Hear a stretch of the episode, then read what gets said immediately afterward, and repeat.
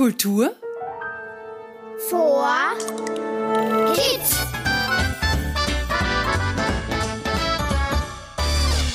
Hallo und willkommen beim Kultur für Kids Podcast. Wir sind's wieder, Sophie Berger und Robert Steiner.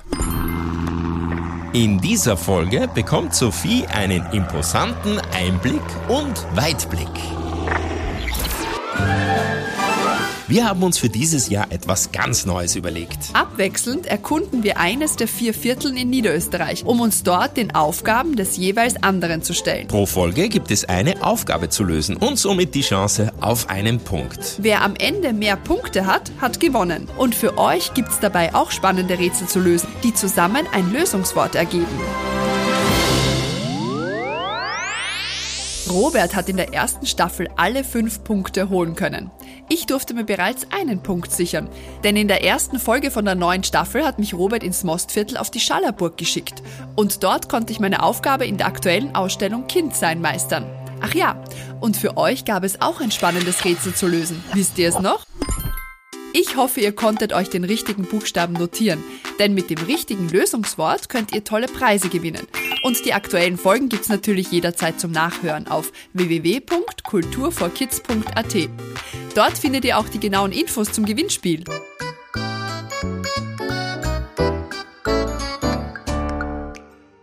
So, und jetzt tappe ich ziemlich im Dunkeln hier im Dunkelsteiner Wald, in dem ich mich gerade befinde und darauf warte, dass Robert mir mein neues Ziel verrät. Wisst ihr eigentlich, warum der Dunkelsteiner Wald Dunkelsteiner Wald heißt? Der Name stammt von dem dunklen Gestein, welches hier oft zu finden ist. Und über viele Plätze hier im Wald gibt es unerklärliche Rätsel und spannende Geschichten zu erzählen. Übrigens, ein Buch über Märchen und Sagen aus dem Dunkelsteiner Wald haben Ingrid Leubel und Roswitha Sierninger geschrieben. Im Reich des Einhorns. Hm, aufregend. Ah, da meldet sich Robert schon. Hallo Sophie, du bist genau am richtigen Weg. In der zweiten Folge darfst du ein Juwel der barocken Architektur erkunden. Die weltbekannte Sehenswürdigkeit, das Stift Melk. Dort bekommst du eine kleine Einführung von einem Experten oder einer Expertin, bevor ich dir deine Aufgabe mitteile. Ja, cool. Das liegt tatsächlich auf meinem Weg. Ich kann nämlich genau von der Schallerburg bis zum Stift Melk wandern und das hier im Dunkelsteiner Wald. Geht seit circa zweieinhalb Stunden. Ja, das schaffe ich. Und eins. Und zwei. Und drei.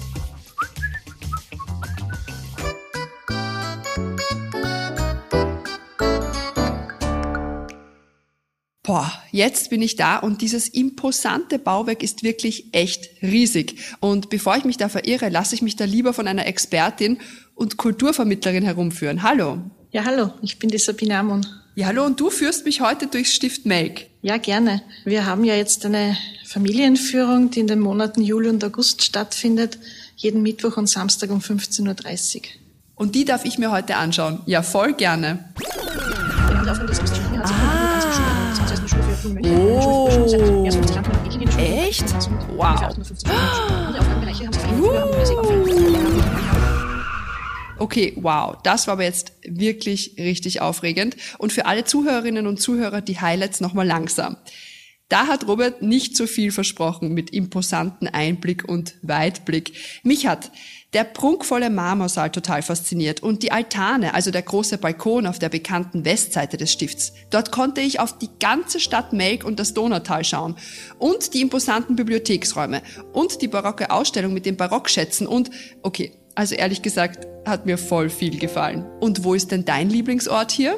Mein Lieblingsort ist im Stiftspark, ganz besonders im Sommer, auf einer der Bänke unter den großen alten Bäumen, weil es da auch im Sommer kühl ist und immer ein Lüftchen weht. Und kannst du mir noch erklären, warum man hier immer wieder Männer in schwarzen Kleidern trifft?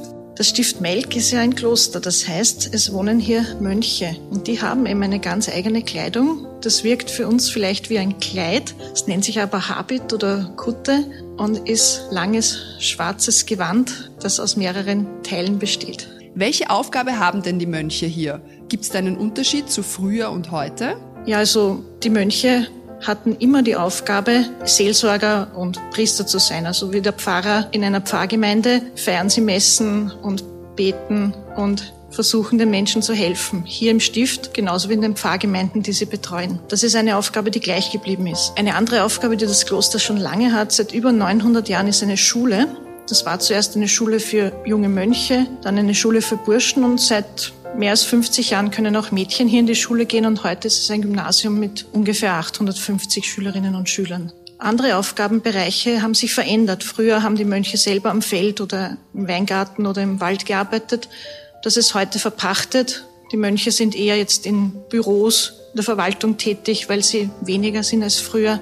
Eine andere Aufgabe, die immer gleich geblieben ist, ist zum Beispiel die Bibliothek, also das Sammeln der Bücher von großem Wissen, das Studieren und Lernen. Und warum ist dieses Gebäude so prächtig? Das Stift Melk ist vor ungefähr 300 Jahren umgebaut worden, in einer Zeit, die wir heute Barockzeit nennen. Und man hatte damals eine andere Einstellung. Man war der Meinung, eine Kirche, das ist so wie der Himmel auf der Erde. Das ist der Platz, äh, wo man das Gefühl haben darf, man verlässt jetzt ein Stück die Erde und darf schon in den Himmel reinschauen. Und deswegen haben die Menschen damals Kirchen oder auch Klöster so schön geschmückt, wie sie sich eben den Himmel vorgestellt haben. Und da waren ihnen nur die besten Materialien gut genug. Und noch eine letzte Frage.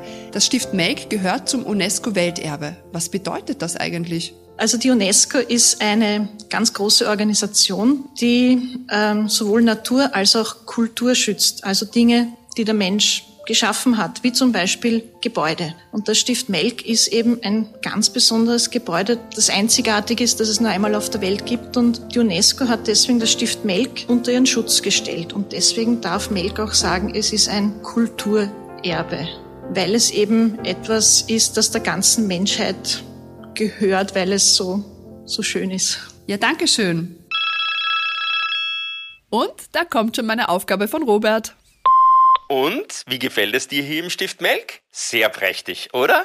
So, und nun deine Aufgabe. Finde in der Bibliothek das Buch. Stopp mal. Ich muss mal kurz die Nachricht anhalten ich soll ein Buch in dieser riesigen Bibliothek finden. Das ist unmöglich. Da gibt's hunderttausend Bände. Nein, war ein Scherz. Du musst natürlich kein Buch finden, das würde viel zu lange dauern. Du darfst dich auf die Suche nach einem 250 Jahre alten Stammbaum machen. Oder war es ein Baumstamm? Hm. Das darfst du jetzt selber herausfinden. Ha, viel Spaß!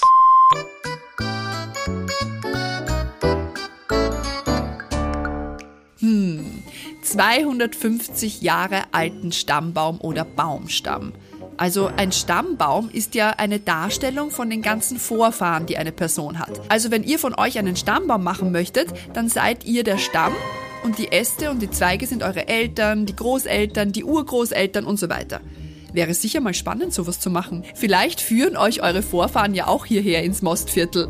Gut, aber zurück zur Aufgabe. Es gibt hier sicher in irgendwelchen Büchern in der Bibliothek Stammbäume, aber Robert wollte mich ja mit der Buchsuche nur reinlegen. Dann muss es der Baumstamm sein. Hm, ich schau mal hier im Stiftspark, ob ich was dazu finden kann.